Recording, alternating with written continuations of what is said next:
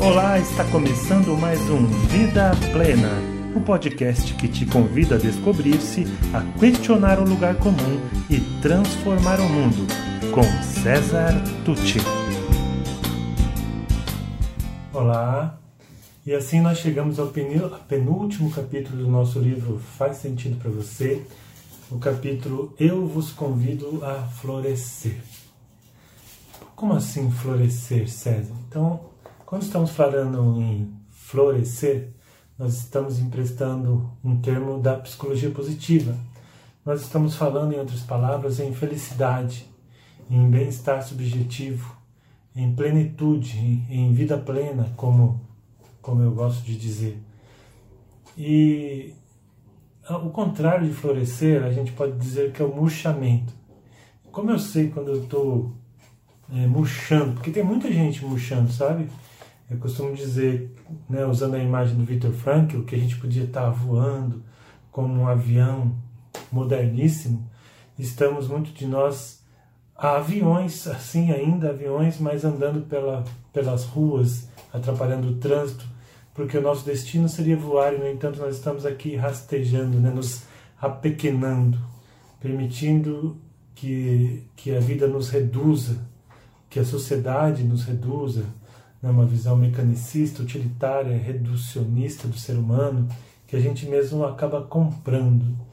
Então a gente não se conhece, a gente não investe na nossa singularidade, nos nossos talentos, a gente se afasta da nossa essência, a gente fica com aquela identidade fragmentada, sabe? Que depende das circunstâncias e que a gente nem sabe realmente quem a gente é, ou a gente fica tentando ser um monte de gente para outras pessoas, mas a gente não é a gente mesmo.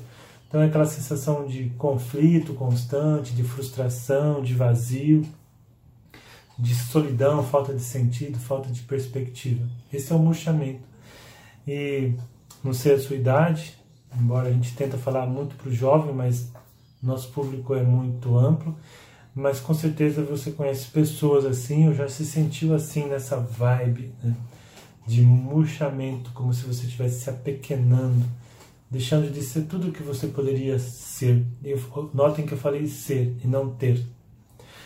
O florescimento é o oposto disso. No florescimento, você trabalha conscientemente o seu caráter, a sua identidade, você trabalha seus potenciais, investe no desenvolvimento desses potenciais, você busca equilíbrio, né? você se sente equilibrado, você se sente integrado com a natureza, se sente integrado com o outro, tem esse pulso, impulso de amor, de fraternidade mesmo, podemos dizer, né? esse impulso também de transcendência, de entender essa interconexão entre nós, nós e o outro, nós e a natureza, nós e o universo. É, enfim, você toca descobre, desenvolve os seus potenciais e aplica-os em causas que façam sentido para você.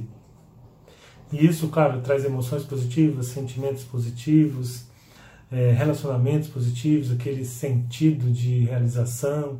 Né? E com isso você também fortalece a questão do sentido da, da sua própria existência.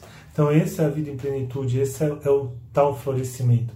E nesse capítulo a gente convida ao florescimento. Então, se eu digo que eu te convido a florescer, então significa que você pode aceitar ou não. Então, significa que isso é algo para se trabalhar ou não, intencionalmente? Sim, essa é a ideia.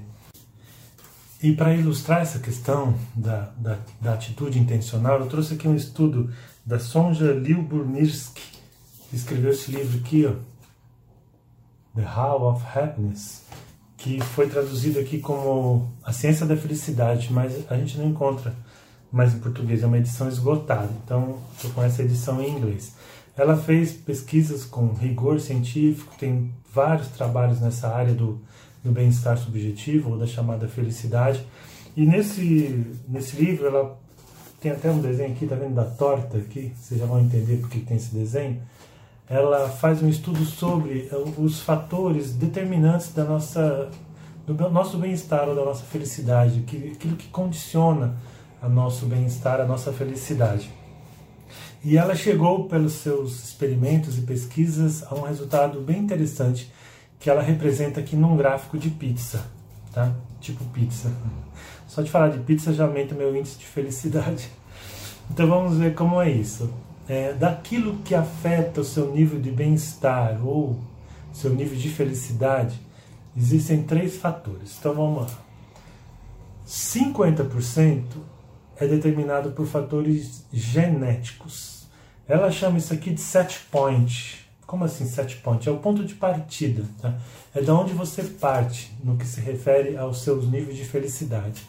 É o aspecto genético, aquilo que você já traz na sua conformação física e neurológica, que vai é, te colocar num certo patamar né, de tendência de nível de felicidade. Então vamos supor vai, que eu nasci numa escala de 0 a 10, se isso fosse possível medir assim, num, geneticamente no nível 6 de escala de bem-estar subjetivo ou de felicidade. Então esse é meu set point, tá? 6. Eu tendo a manter o meu nível, se ficar só com aquilo que eu recebi de herança genética, no padrão 6. Tá. Depois, soma isso aqui, ó. 10% tem a ver com as circunstâncias. Tá? 10% daquilo que afeta o seu nível de felicidade tem a ver com as circunstâncias, seu emprego, seu estado civil, o lugar onde você mora, quanto você ganha. Tá? E é essa, na experiência dela, foi o resultado mais contraintuitivo. Como assim contraintuitivo? Todo mundo fica achando que essas coisas, né, o casamento, onde eu moro, quanto eu ganho, meu emprego, a cidade e tal, afeta a minha vida, porque é disso que eu reclamo o tempo inteiro, como se isso fosse a condição máxima para definir meu nível de felicidade. Mas isso não é verdade. E não é que não afeta, afeta, mas afeta por um tempo mais ou menos curto. Então, por exemplo, eu, meu set point então, vamos dizer que é 6, né? Aí eu, eu, mais um pouco lá da minha, dessa, das minhas circunstâncias, vamos dizer que eu esteja no nível 7 de felicidade. Aí eu tem um aumento de emprego. Um aumento de emprego, o salário vai aumentar, tal, pô, meu nível de felicidade vai lá para 8,5. Fico com essa sensação feliz, né? Vou por 8,5 no meu gráfico de felicidade.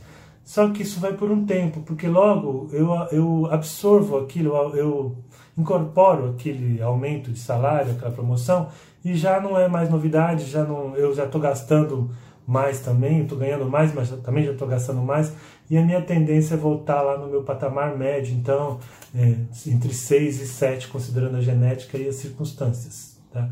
Então afeta, mas logo eu tendo a voltar como um, meu, um termostato. Isso é para o bem ou para o mal, tá? Tem pesquisas com pessoas que perderam um, braço, uma perna, sofreram acidentes, ou pessoas que ganharam na loteria, né? Então, umas ficaram muito felizes, outros ficaram muito infelizes por um tempo, mas depois, com o passar de dias, semanas, meses ou anos, ela tende a voltar naquela média dela ali entre a genética e, e as circunstâncias, tá? Bom, então se 60% é algo que está meio que fora do meu controle, né? Porque 50% é genético, 10% é das circunstâncias, eu tenho uma parcela muito grande, significativa, que, que é 40%, que tem a ver com as minhas atividades intencionais. Tá? Então, daquilo que afeta o meu nível de felicidade, 40% está ligado às minhas atividades intencionais, que, em outras palavras, significa estar ligado às minhas escolhas. Então, sim, há coisas que não dependem de você. Sim, há aquelas que você já traz como, como herança genética. Sim, há aquelas que são circunstâncias que te afetam o nível para baixo ou para cima e vão fazendo oscilar. Mas existe aí uma margem de manobra, 40%, onde você pode atuar, atuar para tentar aumentar esse nível de felicidade, para ser uma pessoa mais bem resolvida, com maior nível de bem-estar, mais feliz, como se diz. Tá? E isso é cientificamente comprovado. Claro, isso aqui é uma média, isso aqui é um modelo pedagógico, né, para a gente entender, não é para tomar números absolutos, mas o que é importante guardar isso aqui? Existe sim uma parcela interessante que depende de nós, depende muito e muito drasticamente, definitivamente das nossas escolhas. Então, que tal a gente aprender a escolher melhor? Fica o convite para o próximo vídeo. E se você gostou desse podcast, conheça mais sobre o meu trabalho pelas mídias disponíveis em www.cesartucci.com.br. Sou especialista em desenvolvimento humano, autor do livro Faz Sentido para Você, criador do projeto Educar para a Vida Plena e acredito que juntos podemos construir o mundo melhor que tanto desejamos. Obrigado e até mais.